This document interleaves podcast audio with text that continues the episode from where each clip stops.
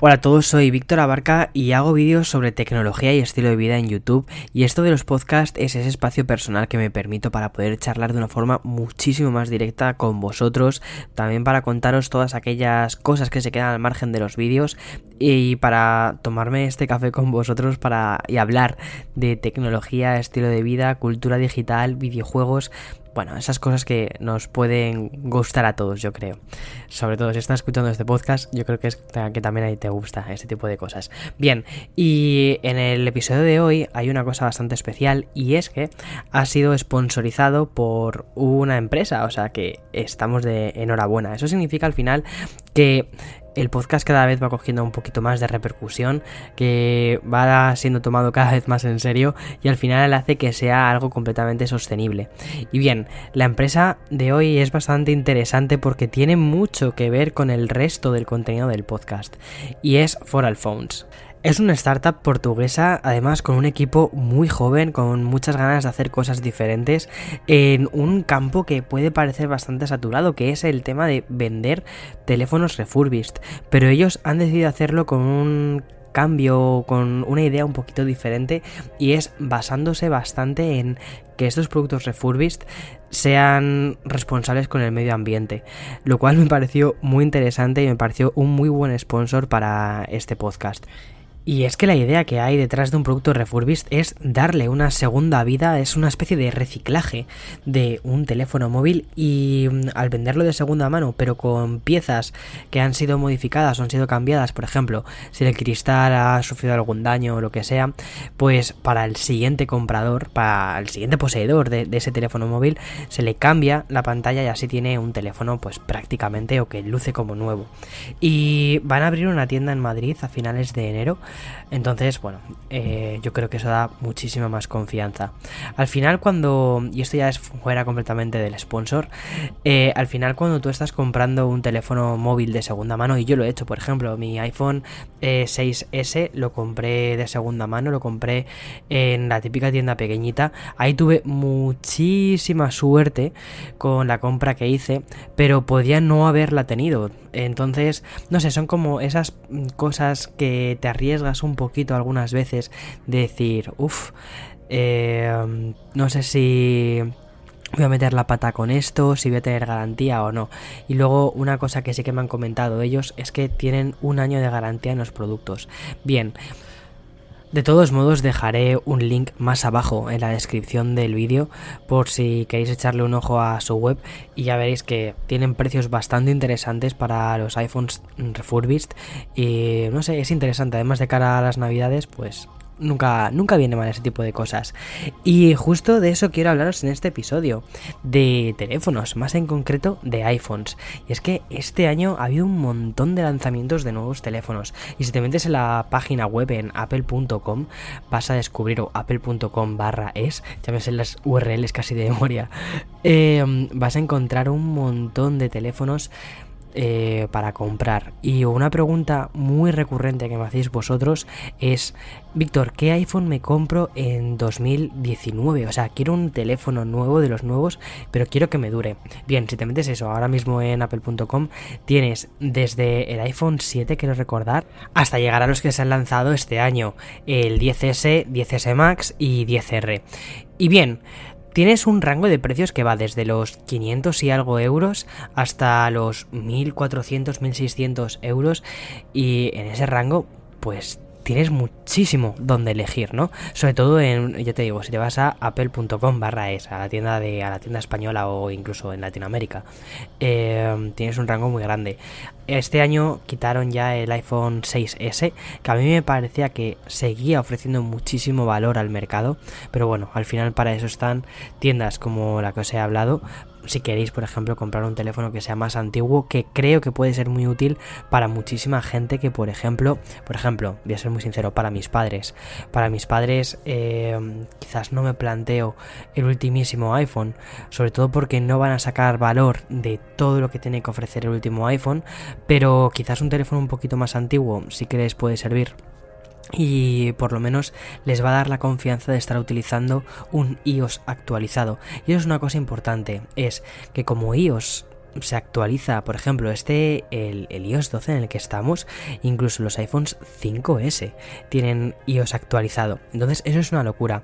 Eso te permite poder comprar un equipo un poquito más antiguo y saber que te va a durar durante muchísimos años.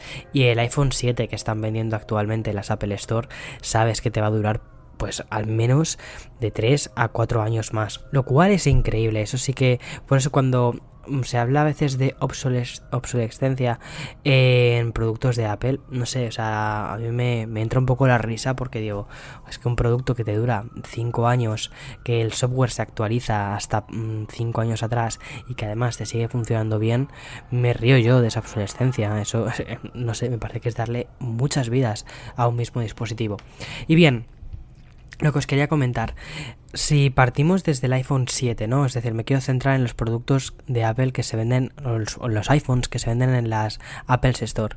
Si tú entras en una tienda, en una Apple Store, diciendo em, qué teléfono me compro, la idea de este podcast es que después de escuchar este podcast sepas qué teléfono es el que más se ajusta para ti, o al menos que te ayude a, a tomar una decisión de compra. Y bien, a mí el iPhone 7, quiero empezar con el iPhone 7, me parece que es un teléfono muy bien planteado, que tiene una duración de la batería bastante decente y además era el primero que partía con la diferencia de si te compras el tamaño pequeño tienes una cámara, si te compras el tamaño grande, el Plus, tienes dos cámaras, el teleobjetivo. Bien, las cámaras del iPhone 7, o sea, sí que hay un cambio muy grande con el tema de las cámaras desde el iPhone 7 hasta el 10S que estamos actualmente, pero en cuanto, al sistema en cuanto sistema operativo y a cómo funcionan las, las aplicaciones, el iPhone 7 sigue funcionando muy bien, es decir, no tiene nada que envidiarle a los teléfonos de estos últimos años, ya sea del iPhone 10 o iPhone 8 o iPhone 10S, 10S Max, 10R, ya sabéis más o menos, ¿no? Es decir, sabéis más o menos la cronología a lo que, a lo que me refiero. Bien, Efectivamente, en los últimos ha habido un salto de procesador bastante grande, pero en el uso habitual del teléfono móvil para enviar mensajes, para meterte en Instagram, cosas así, no vas a sentir en absoluto un downgrade si te estás comprando un teléfono de hace unos cuantos años, en absoluto. En fin, entonces el iPhone 7 a mí me parece que sigue teniendo muchísimo valor actualmente pero eso no hace que esté exento de problemas. En fin, el iPhone 7 y el iPhone 7 Plus, el iPhone 8 y el 8 Plus casi que los voy a meter en la misma categoría y son en productos de Apple o en iPhones que mm, tienen un diseño antiguo y con un formato de pantalla antiguo. Entonces, quizás no se quedan atrás por procesadores o por, bueno, por, potencia del dispositivo o incluso por iOS, pero sí que se te van a quedar antiguos en cuanto a diseño. Y aunque efectivamente hayas entrado por Apple por ahí, por uno de estos eh, dispositivos, al final vas a empezar a hacer ojitos a otro tipo de diseños. Entonces, si, si mm, yo tuviera un presupuesto muy pequeño para comprarme un teléfono móvil eh, y quiero un iPhone, quizás sí que me iría por un iPhone 7 o por un iPhone 8 si puedo eh, ir un poquito más allá. Sobre todo por una cosa. Porque si tengo un presupuesto pequeño y no puedo hacer un esfuerzo mayor, el iPhone 7 posiblemente sea eh, la mejor forma de entrar en el ecosistema de Apple. Además, sabes que te va a durar durante bastantes años y eso, eso es importante. Aún así, sabes que vas a tener una pantalla de 4,7 pulgadas en el caso del iPhone 7 normal o una pantalla de 5,5 pulgadas en el tamaño eh, Plus. Yo he utilizado durante bastantes años el tamaño Plus de los, de los iPhones. Por ejemplo, tuve eh, el iPhone 6 Plus, cuando, o sea, el primer iPhone que sacaron grandote, eh, yo me fui por el tamaño Plus. Sobre todo por la duración de la batería, me parecía eso pues muy guay. Y también para ver más información en pantalla. Aquello también me parecía como, wow, qué pasada. Pero debo reconoceros una cosa. Debo reconoceros que con el uso habitual de ese teléfono móvil me terminé cansando del tamaño Plus. Aunque curiosamente luego tuve el iPhone 7 Plus y después del iPhone 7 Plus pasé al 8 Plus. Pero por un motivo por la cámara. En el caso del 7 Plus y del 8 Plus, me gustaban los modelos Plus por, por la doble cámara porque sí que me parece aquello, me parecía muy guay tener un teleobjetivo en un teléfono móvil. Pero claro, eh, la concesión que tienes que hacerle es el tamaño extra. Aunque tienes más batería, tienes mejor resolución, pero cuidado, mejor resolución no significa que vayas a ver peor, es decir, que tenga el tamaño plus una mejor resolución, no significa que el tamaño no plus vayas a verlo borroso en absoluto, lo que significa es que en un tamaño más pequeño de pantalla no necesitas tener tanta resolución, porque no vas a ver píxeles en ninguno de ellos. Al final yo creo que Apple ha hecho una cosa muy inteligente y es en intentar no dar números con las resoluciones de sus pantallas y llamarlas únicamente retina. Y eso también ha sido una especie de mm, doble filo con la Liquid Retina, que luego os hablaré de ella. Pero bueno, el iPhone 7 Plus, iPhone 7 normal, iPhone 8 Plus, iPhone 8 normal. Bien, si eres muy sensible al precio, eh, creo que el iPhone 7 o 7 Plus podrían ser las primeras entradas en tu ecosistema de Apple. Ya te digo, si quieres entrar en una Apple Store, em, me parece que es, es, lo más lógico, porque eso significa que tienes pocos recursos, que quieres un teléfono que te vaya a durar durante bastante tiempo y con un sistema operativo que lo vayan a actualizar de forma, o sea, frecuente. No, o sea, todos los años vas a tener una actualización grande y, periódicamente vas a tener actualizaciones pequeñas. Y que además se van a entregar a todo el mundo al mismo tiempo, que no van a ser, eh, no, mira, estos teléfonos van a recibirlas antes, estos otros teléfonos las, van a recibir más tarde, no, todo el mundo las tiene al mismo tiempo, porque al final yo creo que una cosa que me he dado cuenta con el tema de los iPhones es que tú no estás comprando únicamente un hardware, casi que el hardware es no sé, me da la sensación de que es casi lo de menos, que lo más importante de lo que estás comprando es, es el derecho a usar ese software. Y si os fijáis, al final cualquiera de los puntos de entrada te está dando la entrada a ese software. Entonces, la, el punto 1 de entrada sería el iPhone 7 normal con un precio de 500 euros. Me parece que esa es una muy buena forma de verlo de ese modo, ¿no? Y que durante varios años, durante 3, 4 años, vas a poder estar utilizando ese software que es iOS de una forma óptima. Oye, pues me parece que es una muy buena propuesta, ¿no? Ahora bien, si estás pensando en entrar al mundo de Apple a través o quieres comprarte un iPhone para el 2019, ¿vale? Y estás pensando en ir a por el iPhone 8 u 8 Plus. Mi consejo es que no lo hagas, que te saltes esa generación. Víctor, ¿cómo dices eso? Bien, a mí el iPhone 8 Plus me parece precioso, sobre todo en el color salmón, me parece que es un teléfono muy, muy bonito, de los más bonitos que he visto. Y de hecho yo tuve el iPhone 8 Plus en color salmón. Eh, hace buenas fotos, y la pantalla es, es, muy buena. El LCD que tiene es de los mejores LCDs que he visto. Si no es el mejor LCD que he visto. Em, junto con el del 10R que hay, que hay justo es a lo que voy a ir.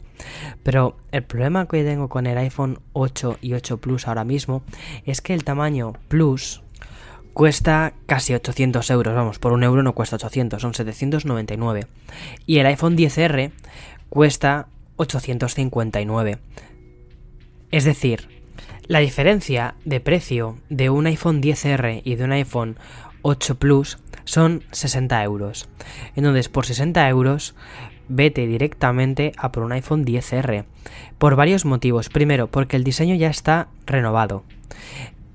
Y es un diseño bonito, a mí, a mí me gusta, es el nuevo diseño que ha, que ha tomado Apple, en el que tiene prácticamente todo el frontal es pantalla y lo que sí que tiene son unos bordes un poquito más marcados en el iPhone 10R respecto al iPhone 10S o 10S Max. Y también tienes obviamente el notch. Pero los bordes, que muchísima gente he visto que se ha quejado de los bordes del iPhone 10R, si los pones al lado del iPhone 10S no es mucho más gordo. O sea, es, es lo suficiente como para que tú lo percibas, pero si te pones a medirlo, ves que dices, es, ridículo. O sea, no es, no es un borde tan, tan, tan, tan grande como para poder, o sea, como para decir, oh Dios mío, vaya bordes tiene este teléfono, en absoluto. Eh, y prácticamente lo que te decía, todo el frontal es pantalla. Entonces, si estás pensando eso, entre un iPhone 8 Plus y un 10R o un 8, 8 Plus 10R, yo me iría directamente a por un iPhone 10R. Por varios motivos. Primero, porque hay un cambio de generación. Está el cambio que pasas de, de tener un procesador a 11 Bionic a tener una 12 Bionic y sí que se nota en algunas tareas más exigentes, aunque como te decía al principio, no lo vas a notar en el día a día. No lo vas a notar, por ejemplo, cuando vayas a, eh, por ejemplo, a escribir un email. Tampoco lo vas a notar cuando eh, estés mirando ni el WhatsApp ni las fotos en Instagram. Pero sí que lo vas a notar más adelante, sobre todo cuando el equipo empiece, empiece a envejecer y digas, ostras, que un año de diferencia hace que este equipo se renueve durante un año más. Y sobre todo que a mí personalmente me parece que el iPhone 10R está pensado para las personas que son más sensibles al precio y quieren entrar en el mundo de Apple. Y aquí se ha creado una polémica muy grande, sobre todo eh, como consecuencia de mm, algunas cosas que han dicho algunos youtubers de tecnología. Y no sé, me ha parecido bastante, bastante curioso la opinión de muchísimos, de muchísimas otras personas, ¿no? Que utilizan este medio para poder hablar con o tener una audiencia. Y han recomendado el iPhone 10 por encima del iPhone 10R. Y a mí esto me parece un error. ¿Vale? O sea, el iPhone 10 primero no se vende actualmente en, la tienda de apple.com, si lo puedes comprar en Amazon, si lo puedes comprar en otros resellers, como por ejemplo el que, el que ha sponsorizado este podcast, eh, For All Phones. Pero no es un teléfono que vaya a recomendar el iPhone 10S, perdón, el iPhone 10 em, poniéndolo versus el iPhone 10R por un sencillo motivo. Porque las personas que están comprando un iPhone 10R creo que son personas que son bastante susceptibles al precio. Y eso es una cosa muy importante tener en cuenta, no solo en lo que es el precio del propio dispositivo en sí, sino también en el precio de las reparaciones del dispositivo, en caso de que en un futuro se te caiga, la, se te caiga el teléfono y se te rompa la pantalla. Entonces, no creo que el iPhone 10 esté dándote más valor. O sea, si los dos los pusiéramos al mismo precio, al mismo valor, que costasen exactamente lo mismo, si los dos costaran exactamente lo mismo, aún así seguiría eligiendo el iPhone 10R por encima del 10S. Y bien, te voy a dar mis motivos. 1. Precio. Y 2. Precio de las reparaciones. Lo que te comentaba, la pantalla del iPhone 10 es una pantalla OLED. Si se te rompe una pantalla OLED, y eso también es aplicable al iPhone 10S, si se te rompe una pantalla OLED, la reparación son más de 500 euros. Si se te rompe la pantalla del iPhone 10R, como es una pantalla LCD, es muchísimo más fácil y es muchísimo más barata de reparar. Y en la propia Apple Store te las reparan por menos de 200 euros. Creo que están en 180, pero no me hagas mucho caso con esto, ¿vale? Estos son, esto lo mejor es que lo puedas, que puedas ir a una tienda de Apple y que lo consultes. Y a fin de cuentas, es, o sea, es en las propias tiendas donde tienes que hacer este tipo de reparaciones, porque las pantallas son un elemento muy sensible del teléfono móvil. Y bien, mmm, si planteas eso a una persona que es sensible al precio, pues quizás eso le puede ayudar a diferenciar entre uno y otro. Dos, una cosa que muchísima gente ha dicho que el iPhone 10 es mejor que el iPhone 10R es por, el, es por la resolución, por cómo se ven los píxeles en la pantalla. Y aquí debo decir una cosa, si te acercas mucho al iPhone 10R, efectivamente puedes ver que la resolución del iPhone 10R es inferior a la del iPhone 10 normal o el iPhone 10S, porque efectivamente, o sea, no es una pantalla 2K, no es una pantalla ni siquiera que llegue al, al número 1080, creo que se queda en los 828 píxeles en el ancho. Pero no me parece nada grave por una cosa que te voy a decir, porque al final estas pantallas que están muy bien diseñadas son pantallas, bueno, primero que Apple ha llamado que es Liquid Retina. Y sí, el iPhone 10R tiene menos resolución que el iPhone 8 Plus, por ejemplo. Eso es, eso es una, una, cosa, pero simplemente por cómo están repartidos los píxeles en la pantalla, por la propia disposición de la pantalla, es más alargada pero no se ve peor en absoluto.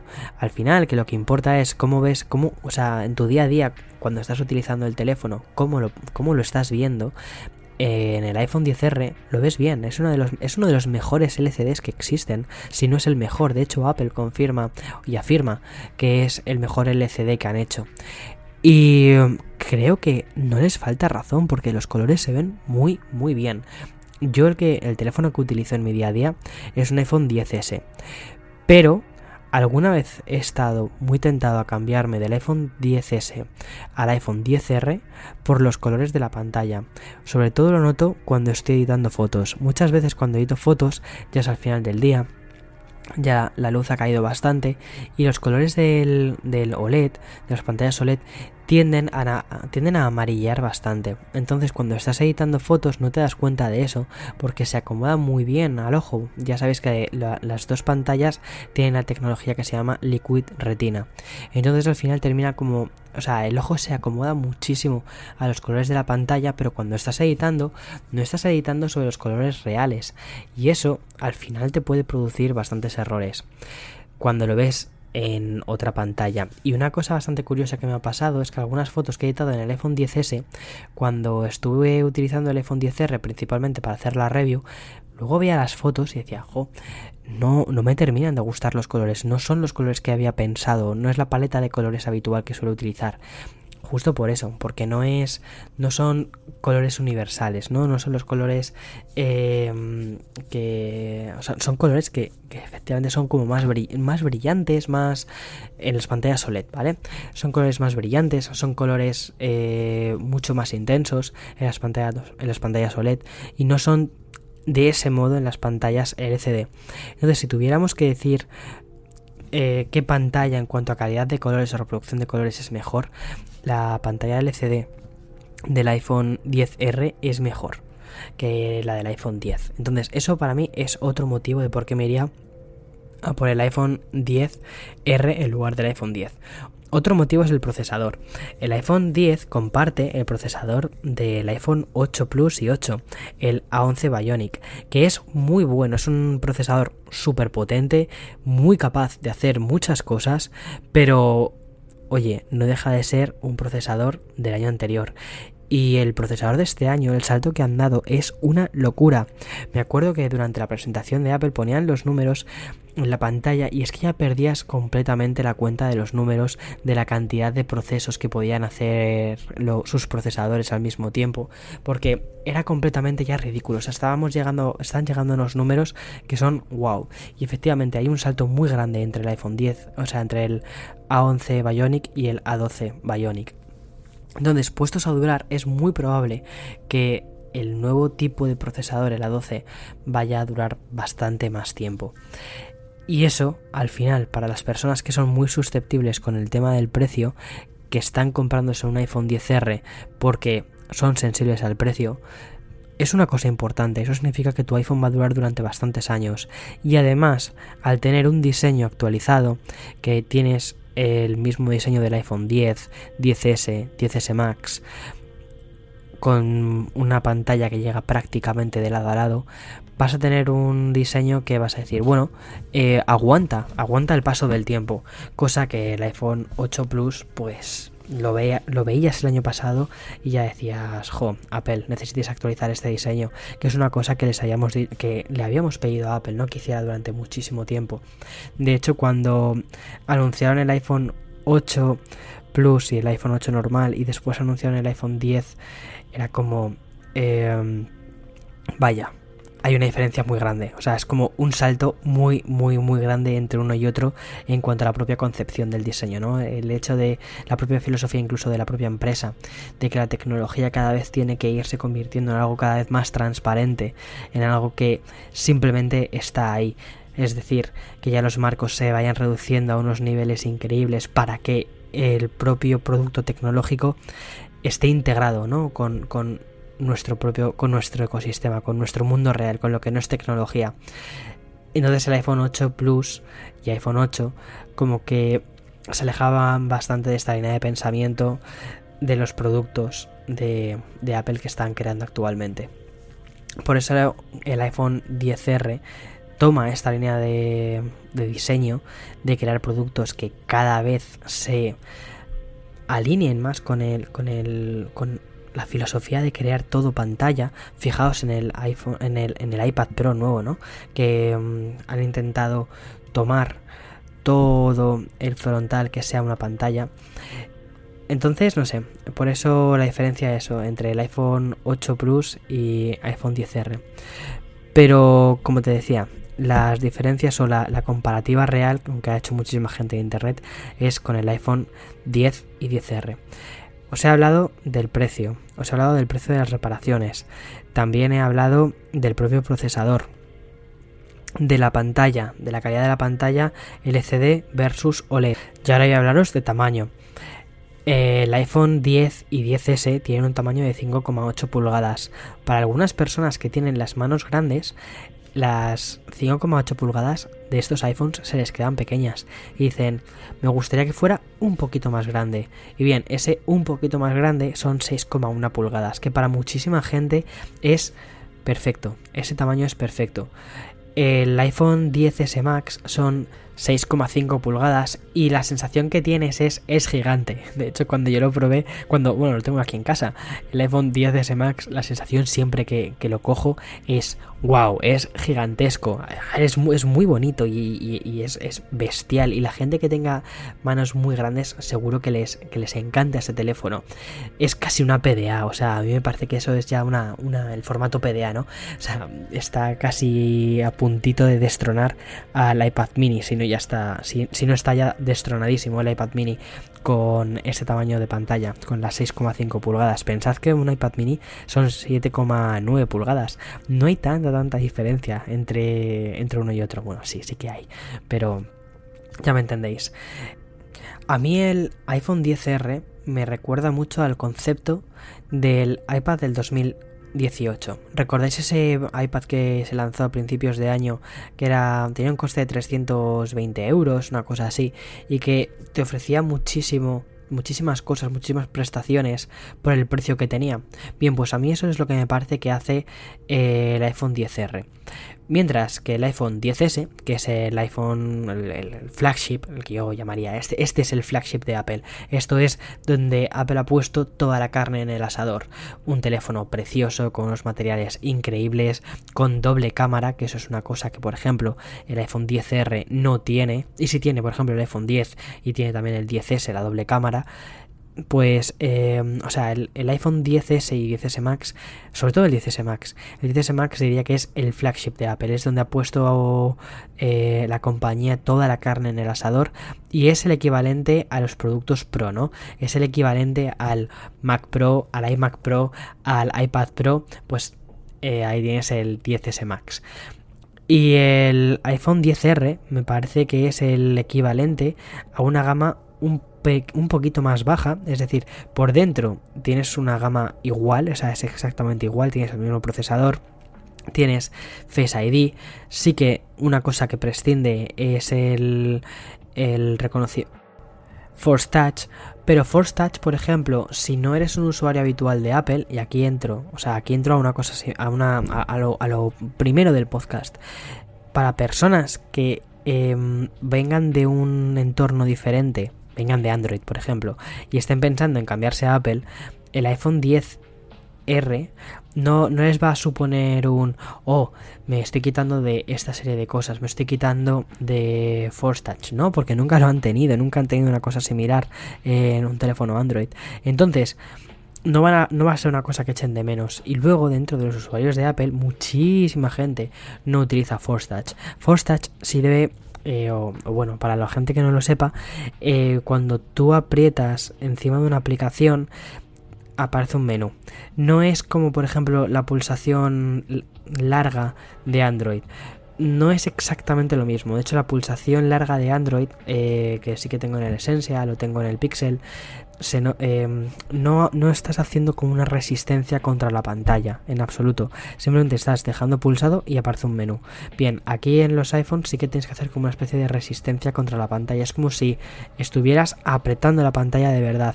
Entonces ahí es cuando sale un menú desplegable y sientes una vibración, ¿no? Que, es lo que se llama la vibración áptica. Esa vibración se hace con un motor que está justo debajo del, del, teléfono, en la parte donde antes estaba el jack, y es lo que te hace esa especie de vibración, esa respuesta áptica que sientes muy natural. Es, es, muy increíble cómo, cómo, sientes eso. Que este año, por cierto, también lo han integrado esa misma vibración áptica, ese mismo motorcito óptico que hace que vibren las cosas. Lo han integrado también en la ruleta del Apple Watch Series 4 y se siente increíble. O sea, la gente que tenga un, un Apple Watch Series 4 ahora mismo y esté escuchando el podcast, seguro que va a empezar a girar la ruedecita del, del reloj para sentir la vibración áptica. A mí me parece increíble eso, que hayan metido tantísima tecnología en una ruedecita tan pequeña. Pero disculpa, volviendo de nuevo al, al iPhone, que es el, el motivo del podcast.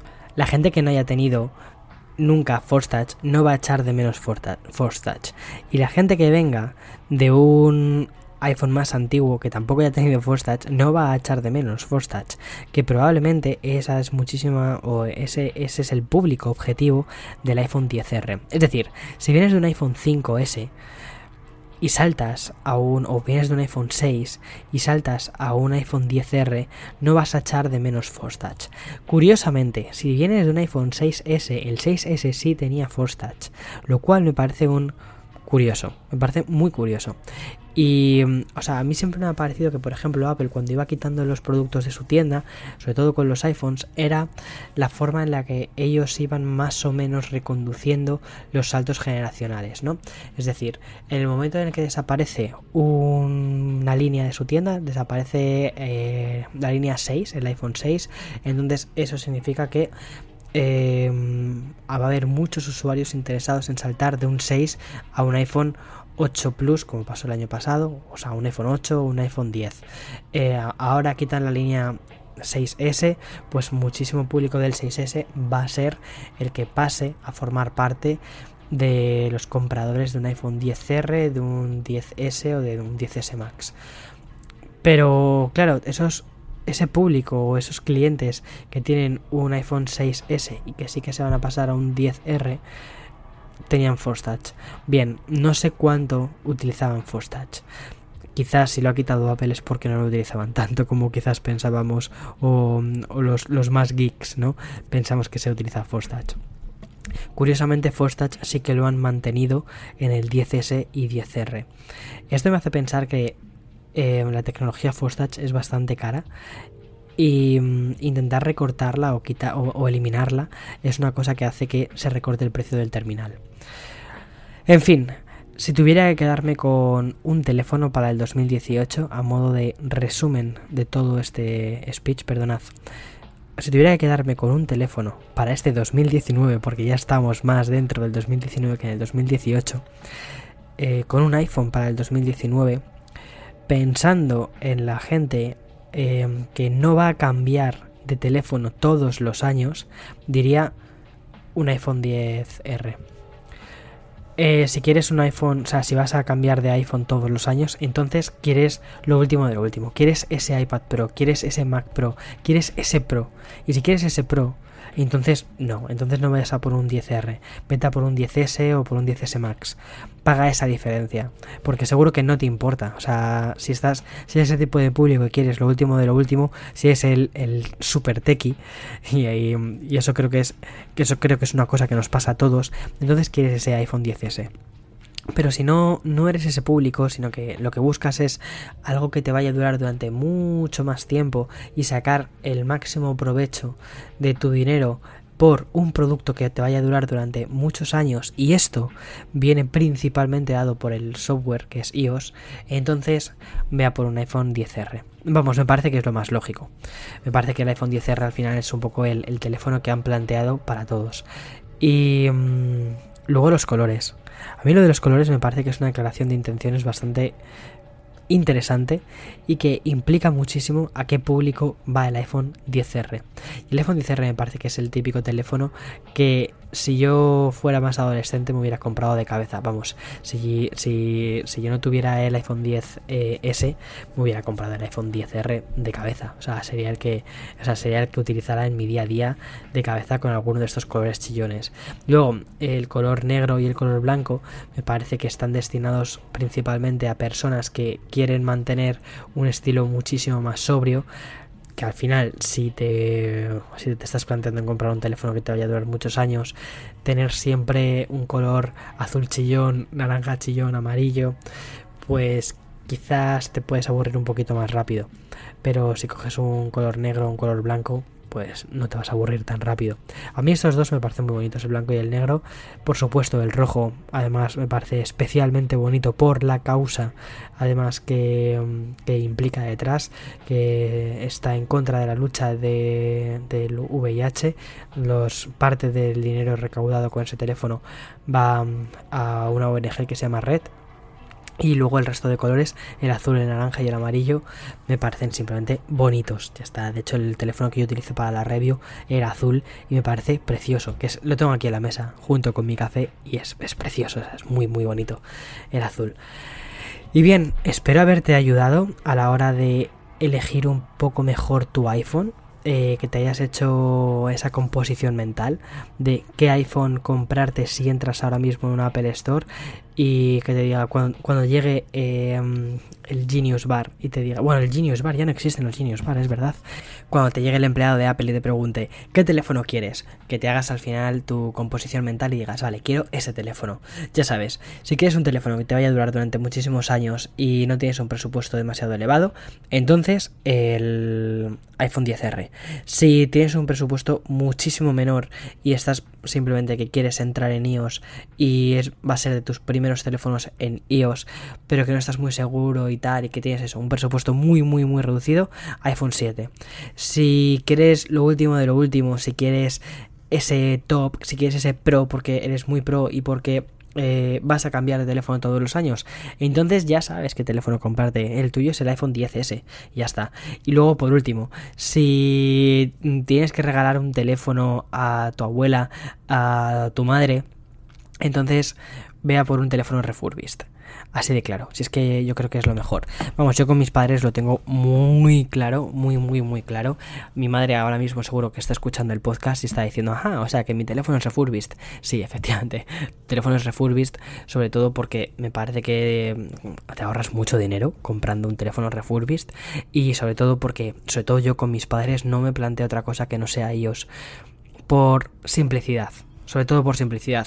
Y luego que tienes otro tipo de cosas, pero esto ya es aparte de aparte del podcast, que no tiene nada que ver con la temática general del podcast, pero eh, ya sabéis que yo vivo en Estados Unidos, mis padres viven en España y me gusta mantener una conversación muy fluida con ellos.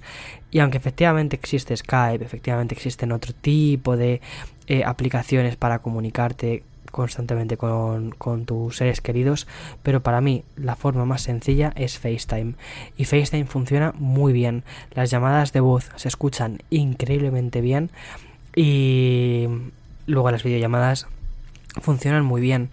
Y aunque he probado, por ejemplo, también eh, las llamadas de WhatsApp, eh, he probado, o sea, las llamadas, o sea, la voz IP, he probado otro tipo de servicios de voz IP, pero no sé qué pasa con FaceTime, sobre todo en voz, que se escucha especialmente bien. Y para mí, pues eso, tener a mis padres, que son mis seres queridos, ¿no? Tener a mis seres queridos eh, con la máxima calidad de audio que puedo tener, pues para mí es fundamental.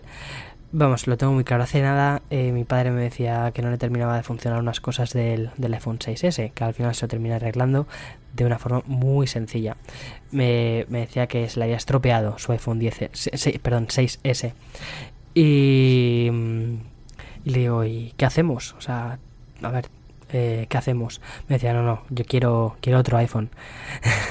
Eso me hizo, me hizo muchísima gracia ese, ese comentario, porque ya está, está acostumbrado y aunque no saca todo el potencial eh, al sistema operativo, vamos, en absoluto saca todo el potencial. De hecho, yo creo que muchísimos compradores de iOS no sacan todo el potencial a iOS ni de lejos, porque iOS es mucho más complejo de lo que realmente parece. Si te quieres meter a fondo en él, simplemente tienes que meterte en la aplicación la aplicación atajos y ya está. Y ahí tienes un universo nuevo para customizar tu iOS como te dé la gana. En fin, em, como te decía, espero que te haya quedado más o menos claro sobre qué iPhone es el que mejor se adapta para ti para en el año 2019. A finales del 2019 lanzarán nuevos teléfonos. Veremos a ver qué lanzan. Y yo tengo muchísimas ganas de, ya sabéis que tengo muchísimas ganas siempre de ver qué es lo que lanza Apple porque me encantan los productos que lanzan. Pero también cuanto más voy conociendo otras compañías, también veo que la competencia se va poniendo cada vez más feroz y eso está genial, es increíble, es increíble. De hecho, ahora estoy probando el Surface Book 2 de Microsoft que me lo ha cedido la, propia compañía para que lo esté probando durante unos cuantas, unas cuantas semanas, meses, eh, durante un, periodo bastante largo. Es decir, no tengo prisas para hacer la review. Y eso me encanta porque voy a poder hacer una review muchísimo más planteada, mucho más medida. Y mm, eso es bueno, eso está muy, muy guay. Y lo que os estaba contando, que me está gustando mucho la experiencia del Surface Book 2 que, mm, o sea, la, no sé si pudisteis ver la review que hice del Laptop 2, de, también de, Microsoft, el Surface Laptop 2. Me gustó mucho, pero tenía bastantes peros. Es decir, no me parecía que fuera súper potente. Eh, hacía muy bien las tareas ofimáticas, era, mm, era es un portátil eh, muy bonito, precioso, con Windows o sea, diseñado eh, por el equipo de Windows, diseñado por el equipo de Surface, que a mí a, nivel de diseño me parece que hacen unos diseños de producto preciosos. O sea, ahora mismo me parece que están haciendo productos increíbles. El, ordenador de, sobremesa Surface es de lo más bonito que he visto. Eh, los auriculares, a mí los Surface Headphones me parecen muy bonitos. Bien, pero el Surface Book 2 le faltaban cosas. Por dentro le faltaba, le faltaba chicha, le faltaba que pudieras hacer más cosas con él, ¿no? Eh, no te arrancaba los juegos. O sea, intenté jugar al Forza Horizon y al no tener una tarjeta gráfica dedicada, pues, pues no puedes. Y curiosamente con el Surface Book 2, que tiene una 1050, no es una tarjeta gráfica estupenda, o sea, ya tiene un, ya tiene un tiempo, ya tiene sus añitos, pero funciona y funciona muy bien y está muy bien optimizado. Entonces, no sé, me está, me está gustando muchísimo el ordenador, la verdad. Me va a dar muchísima pena tenerlo que devolver más adelante. Eh, y nada, o sea, lo que os comentaba, la competencia cada vez se está poniendo más feroz. Eso está muy bien porque la gente que tenemos un ecosistema de Apple y nos gusta actualizar nuestros equipos eh, año a año con ese iPhone 10S, con ese HomePod, con ese iPad Pro. Eh, nos gusta, ¿no? Que al final, bueno, pues la empresa en la que has puesto tu ecosistema vayan sacando cosas cada vez más eh, nuevas. Y eso está bien, está bien que, exista competencia. Por eso también me gusta traeros cada vez más productos diferentes al canal, probar varios ecosistemas y poderos dar eh, opiniones, mm, la mejor opinión que puedo ofreceros de cada uno de los sistemas. En fin, eh, me ha gustado mucho eh, esta charla súper, súper techy con vosotros. De hecho, ha sido de las charlas más techy que he tenido con vosotros. Y bien, voy a retomar una sección que hacía tiempo que no hablaba de forma extendida sobre, sobre ello, que son los videojuegos. El fin de semana pasado me compré el Smash Bros. Ultimate para Nintendo Switch y me está encantando. Me está, me está gustando mucho. Estoy disfrutándolo una barbaridad. Eh, el hecho de intentar coleccionar todos los personajes, todavía no, he desbloqueado todos los personajes, eh, soy bastante paquete, soy bastante malo con, con, el juego, pero bueno, ahí voy intentando entrenar todo lo que puedo para, para combatir contra algunos de vosotros y sobre todo contra mi amigo Dani. Eh, que vive en Japón, no sé si escuchará el podcast, o sea, tengo que preguntar a Dani si escucha el podcast. uno de mis mejores amigos, Dani, y que él me enseñó a jugar a Smash hace unos cuantos años porque ahí sí que era terrorífico. O sea, me compré el Smash de 3DS mm, y no sabía ni cómo empezar. Y cuando fui a verle a Japón, me dijo, mira Héctor, mm, voy a enseñarte a jugar al Smash. Y ahí fue cuando mi cabeza hizo, explotó y me encantó la experiencia y dije, vale, Smash Forever. Y de hecho el otro día cuando salió el juego me lo compré automáticamente y dije, tengo que después retar a mi amigo Dani y a mi amigo Arles eh, con el Smash. Eh, y alguno de vosotros también si le apetece. Y luego por otro lado también me he descargado el Brawl, que no sé si, si os suena, o sea, salió cuando, salió el, el jueves mismo. Y es un juego para iOS y para Android que me está volviendo loco. Es de los creadores de Clash Royale, eh, Supercell, y han hecho como una especie de juego, un tablero, eh, que tú lo controlas, o sea, lo controlas de forma apaisado, tienes que poner el móvil en apaisado, con una mano controlas como si fuera un joystick y con la otra pues eh, disparar. Está súper bien pensado, no sé, es muy muy muy muy sencillo y de lo sencillo que es y de poder jugar 3 contra 3, 3 jugadores por un lado, 3 jugadores por otro, eh, de lo sencillo que es, hace que sea muy adictivo. No sé, me gustan mucho los gameplays de juegos que mantienen un gameplay sencillo pero al mismo tiempo muy adictivo.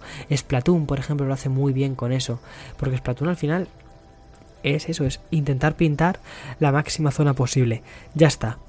El, este otro juego, el Brawl, parte de una idea bastante similar, no es tanto pintar una zona, sino conseguir gemas y luego retener las gemas durante un tiempo. No sé, es, ese tipo de mecánicas ya las hemos visto quizás en otros juegos, pero la forma tan sencilla en la que lo implementa creo que es lo que hace que sea tan adictivo.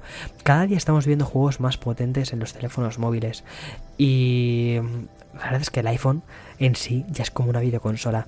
Muchas veces cuando juego con la Nintendo Switch y después eh, juego con el iPhone pienso, si es que es más, es más potente el, iPhone, pero muchísimo más potente el iPhone que la Nintendo Switch. Ah, mira, y otra cosa curiosa, eh, me parece mucho más cómodo jugar con una pantalla de 6,1 pulgadas que con una pantalla de 5,8 pulgadas. Ahí ya tenéis otro motivo para elegir el iPhone 10R por encima del iPhone 10. Hoy ha quedado un broche de oro perfecto para el podcast. Bien, y ya para concluir, quiero de nuevo dar las gracias a Foral por haber patrocinado o sponsorizado este episodio.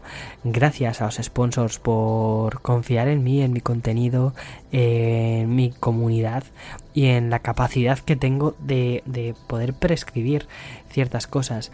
Y está muy guay cuando una empresa simplemente te escribe, te, pasa la propuesta y no te dice tienes que hablar de esto, tienes que hablar de lo otro, sino que me permite elegir.